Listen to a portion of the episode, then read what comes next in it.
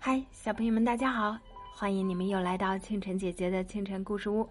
今天我们是拯救圣诞节的第六集，也是怪博士布朗的最后一个故事啦。下面我们开始今天的故事。在这千钧一发之时，熊赳赳突然出声：“等一下，你们谁的枪法最好？”“我，我是全国少年射击冠军。”杰尼卡得意的说着：“那好，杰尼卡，你去高处那块突出的岩石上，我跟英太郎一会儿冲着麋鹿上空发射子弹，你就瞄准这些子弹打，这样里面的抗生素就会喷洒到这些生病的麋鹿身上。”周周君。你好厉害呀！英太郎竖起了大拇指。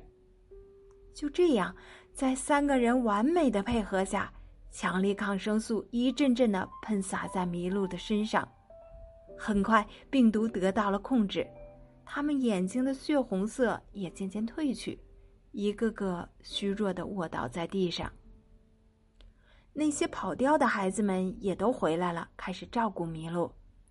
熊赳赳与杰尼卡和英太郎一起去了圣诞小屋里，给生病的圣诞老人注射了强力抗生素。很快，他们也恢复了健康。联合国在收到他们完成任务的胜利信号后，很快派来了直升机来接他们。受伤的孩子都很快被送到了医院，健康的这十几个孩子也都累坏了。第二天，杰西卡热情的邀请熊赳赳与英太郎去他家过正宗的圣诞节，两个人也愉快的同意了。